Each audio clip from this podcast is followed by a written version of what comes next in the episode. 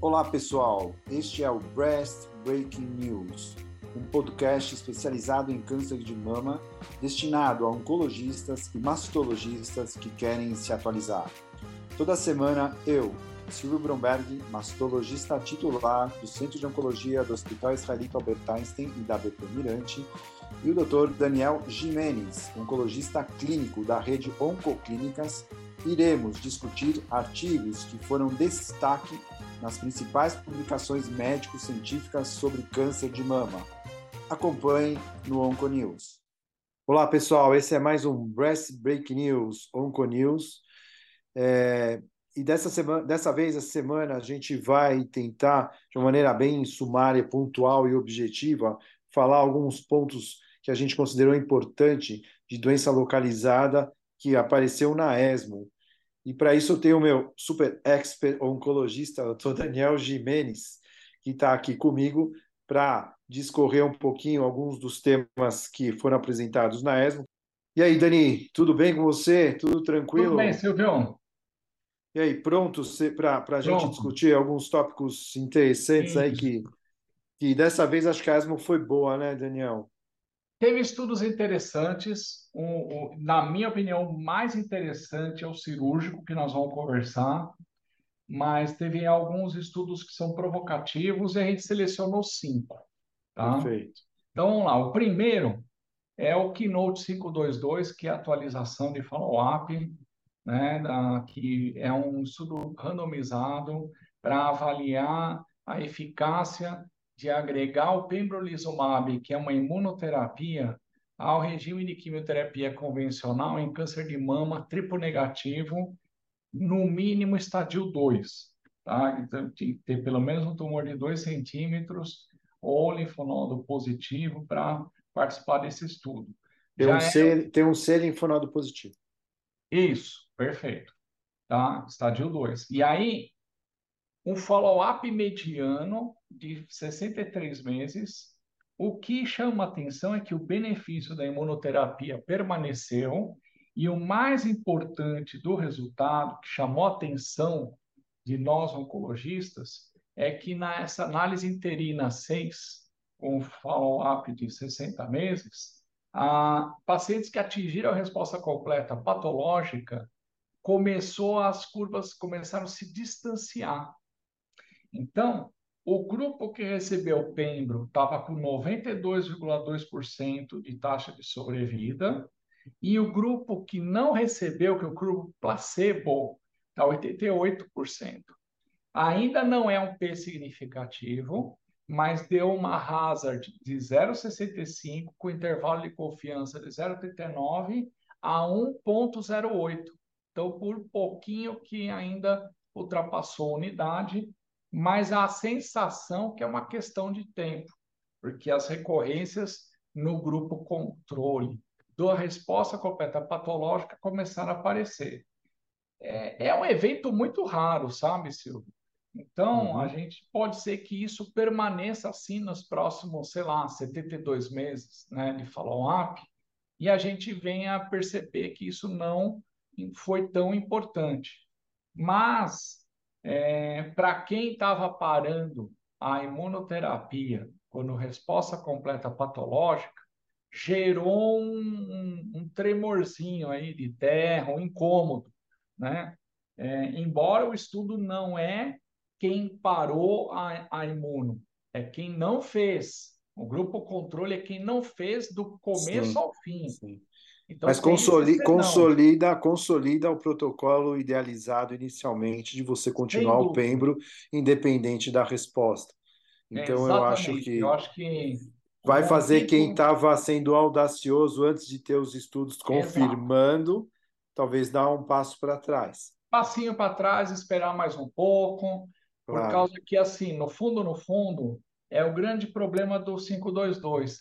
O desenho não tem um grupo de pacientes que tem a, a, a o grupo controle, é, aliás, um terceiro braço recebendo imunoterapia anel e nada no pós.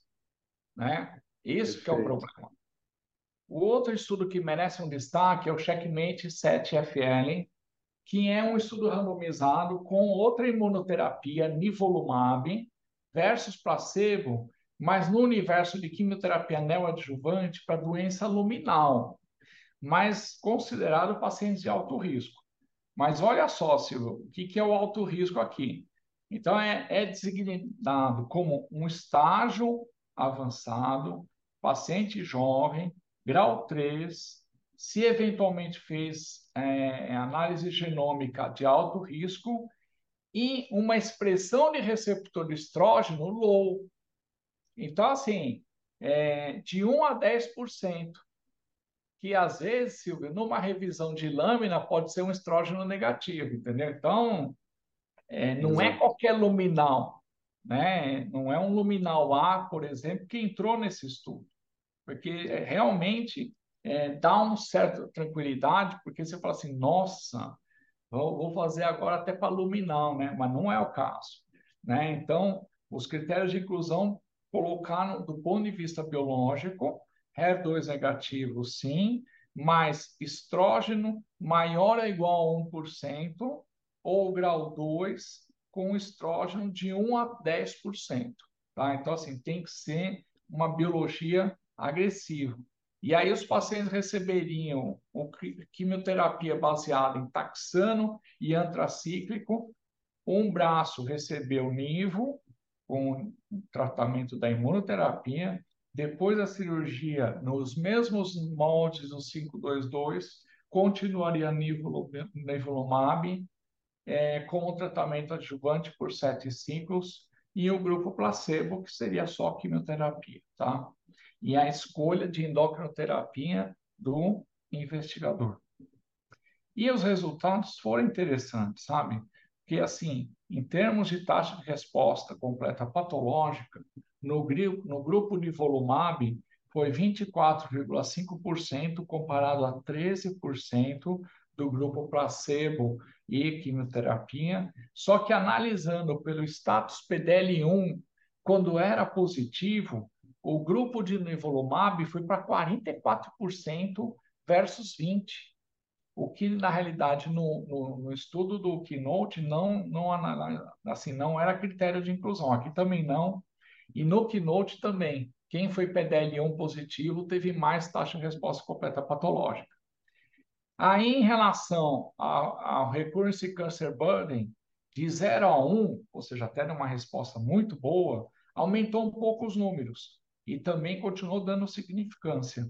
É, 30% para a taxa de resposta com nível versus 21% para a taxa placebo. E para o grupo com PDL1 positivo, a diferença foi de 28%.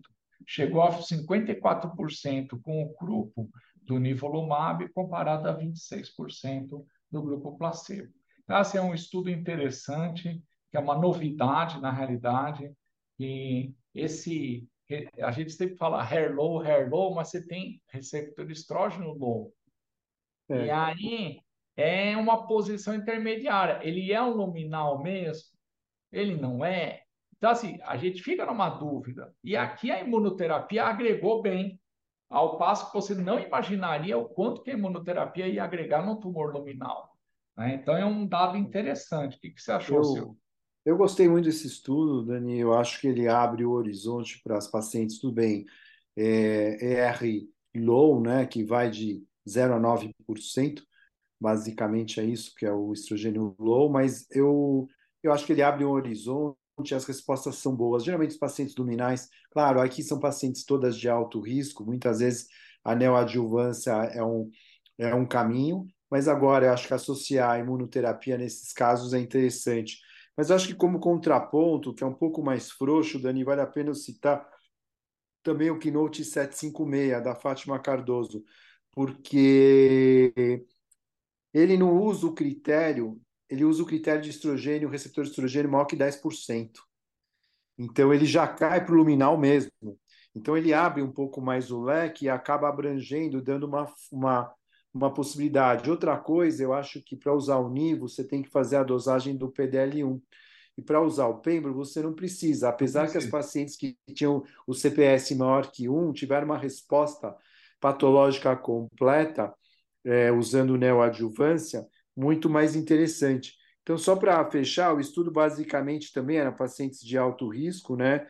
T1C, T2 é, com axila positiva, né? T3, T4, axila N0 a N2, e, ou então pacientes luminais grau 3, né? E que faziam o braço com o pembro, né? O paclitaxel, e depois o pembro com a doxy, epirubicina e a ciclofosfamida. Era operada e continuava com o pembro mais endocrinoterapia.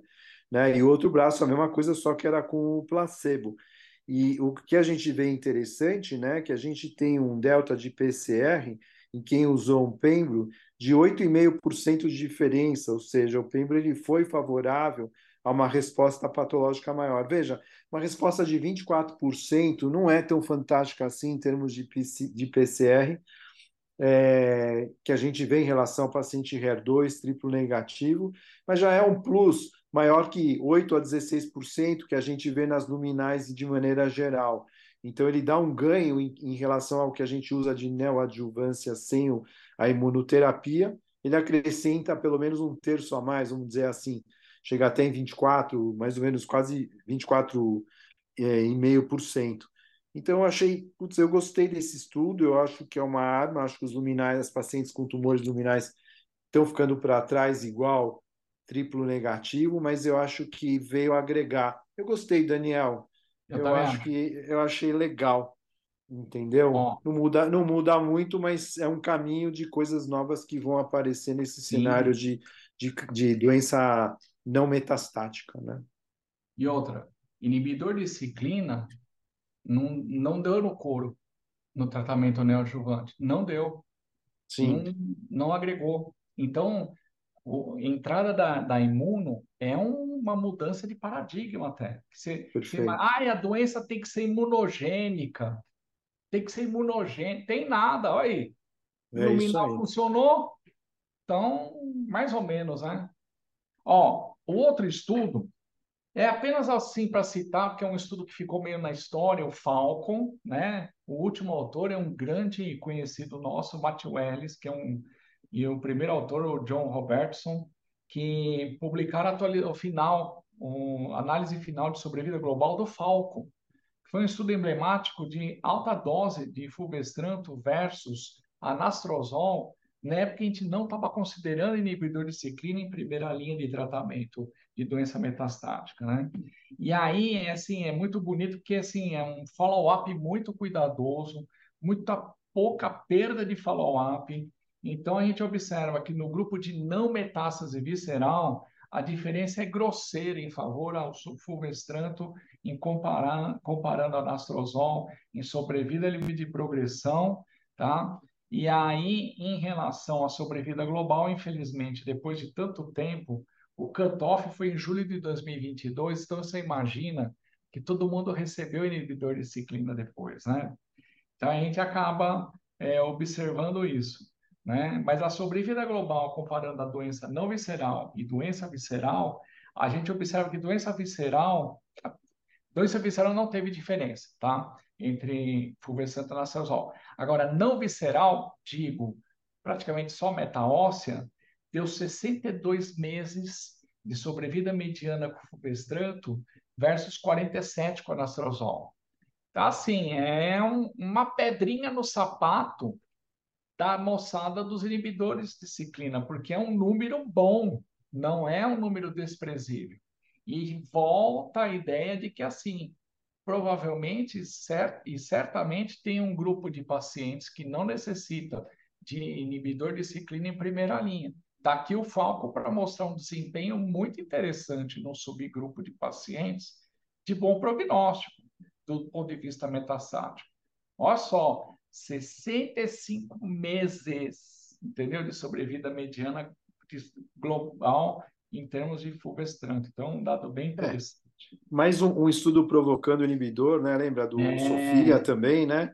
Que foi um estudo que provocou de outra maneira, mas também provocou o uso do inibidor em relação do inibidor de ciclina em relação ao inibidor de aromatase. E agora esse estudo também provocando. Eu achei legal também. Foi, é, é um dado que que pode agregar em alguma situação. Pode, pode sim. É, acho que junta ele, junta a Sônia. É Sônia, eu falei Sofia, né? É, Sônia. É, Sônia. É, é, muito nome de mulher. A Sofia é prima da Sônia, entendeu? Então, é muita mulher. É Paloma, é Mona Lisa, é Sônia, é Era. É Sônia, cara, desculpa. Falar, agora, ó. E aí, que você trouxe aí? A Natália, que é o Nathalie. Tá bom? Nathalie foi a atualização de follow-up também de doença, é, sobrevida livre de doença invasora. E aí já teve um follow-up mais longo. E, e, deu assim uma impressão que, que assim a, a conclusão é que deu benefício em todos os critérios.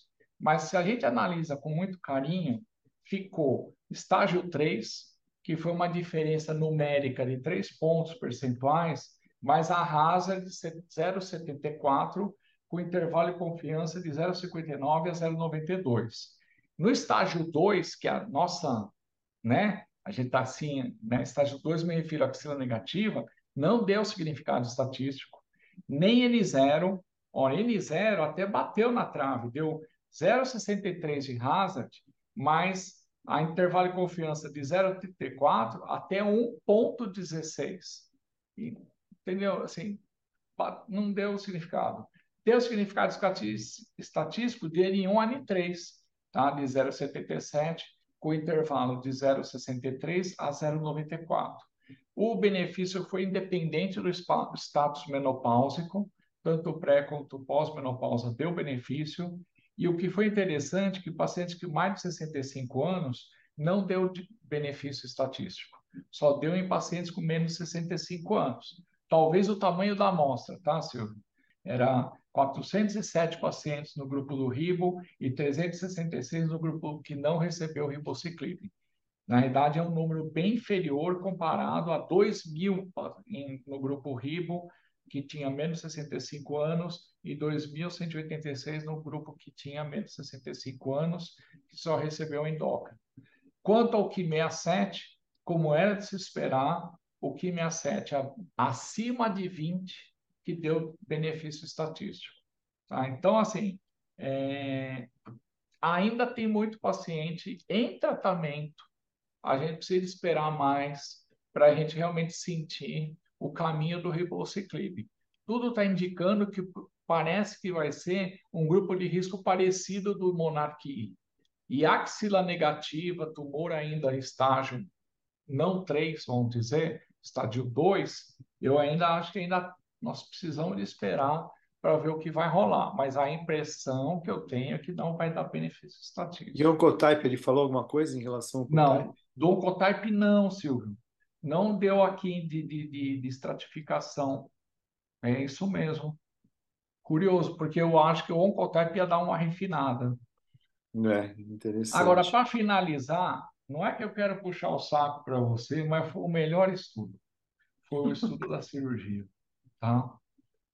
De omissão de cirurgia da mama depois do tratamento sistêmico neoadjuvante para câncer invasivo. Foi um dos três, né? Foram três estudos em San Antônio que, que foram Isso. apresentados, né? Esse aqui é o do MD Anderson, né? Que um... na, na verdade é multicêntrico. É, americano. Então, aqui... Ah, desculpa. Então, aqui apresentou foi o, o do Henry Curer, né? É, que é do MD Anderson.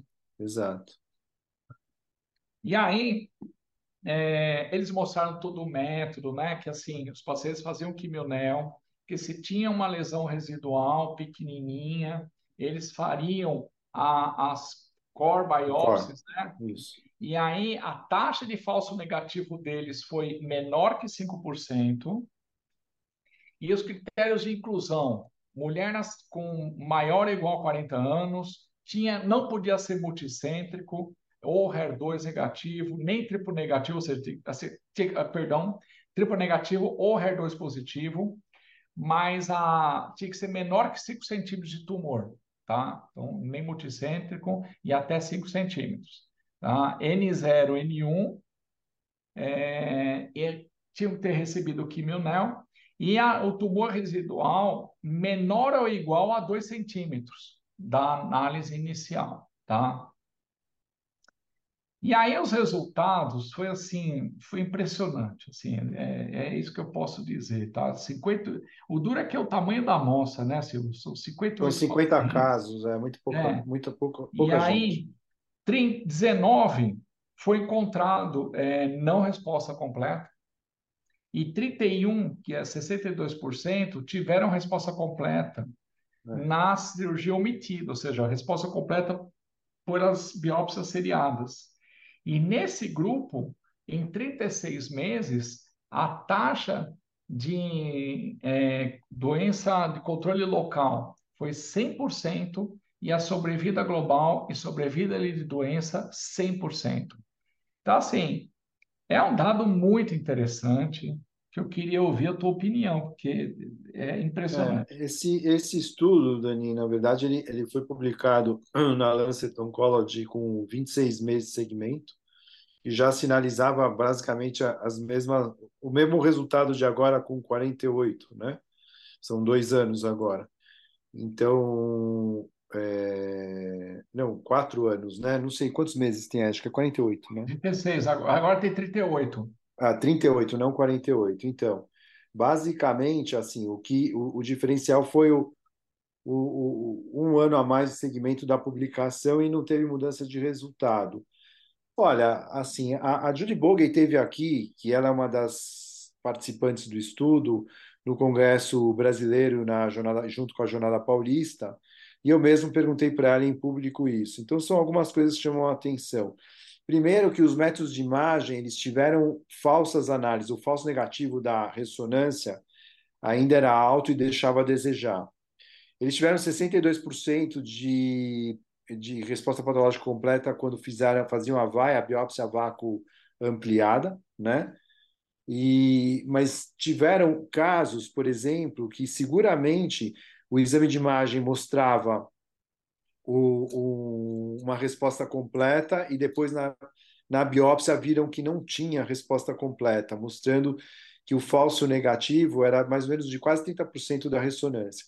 Então, quando eu perguntei para ela, o que fica para mim é que assim é, tem que melhorar os métodos de imagem. Talvez o dia que a gente tiver um método de imagem muito bom, e ela mesma falou isso, é, talvez essa, essa, essa essa proposta de omissão cirúrgica vale a pena. Agora, os contrapontos. Paciente axila negativo operava a axila, fazia o TED, o Target Axillary Dissection, mas não operava a mama, que é um ponto esquisito, na minha opinião. Sei lá, já ia operar, então. Segunda coisa, essa paciente ela é seguida semestralmente, muitas delas, pelo menos 12 pacientes dessas 50, fizeram rebiópsias a vácuo. Então, você imagina isso, o índice de satisfação, que, que o desconforto que isso seria tanto para o médico quanto para o paciente.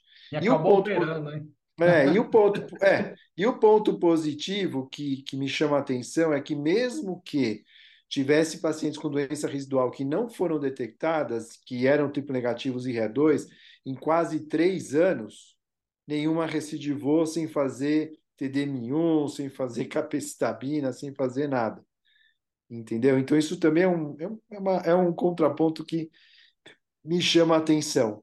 É, pois é, porque você não tem doença residual para avaliar se tem que mudar a trajetória. É, vamos supor que teve um paciente com doença residual e que eles não viram, comeram bola, por exemplo. Não pois aconteceu é. nada com essas mulheres, isso é interessante. Então, assim, é um estudo bastante provocador. Eu acho que daqui, eu acho que vão sair coisas novas, mas de verdade acho que tem que melhorar os métodos de imagem para a gente poder pensar realmente ainda em omitir com uma certa tranquilidade é. a cirurgia. Mas é isso, é uma consolidação do que ele publicou, mostrando que o tempo passa e os dados não, não, não pioraram, ao contrário, ficaram estáveis. É. Eu, eu, eu, acho que é isso. Fala. Não, eu tenho uma impressão que é uma seleção muito. É, eles foram muito felizes e aí, assim, porque olha, Silvia, é muito difícil 100% de, de é. Não é uma ruta, é uma reta em é. três é. anos. E em HER 2, você já deve ter doença recaindo, e não recaiu. É, né? isso chama então, atenção. Tá bom demais, sabe assim? Enfim, são só 50 ah. casos, que nem você falou, bem selecionados, mas vamos que vamos. Daniel, acho que esse foi Valeu. o nosso mega ultra piccolo resulto, né? resumo da ESMO, né? A gente apontou basicamente o que chamou a nossa atenção para as pessoas, pelo menos, saborear um pouco do que foi. E é isso aí. Semana que vem tem mais. Fiquem com a gente. Grande abraço, Daniel. Grande abraço, pessoal. Esse é o Breast Breaking News. Falou.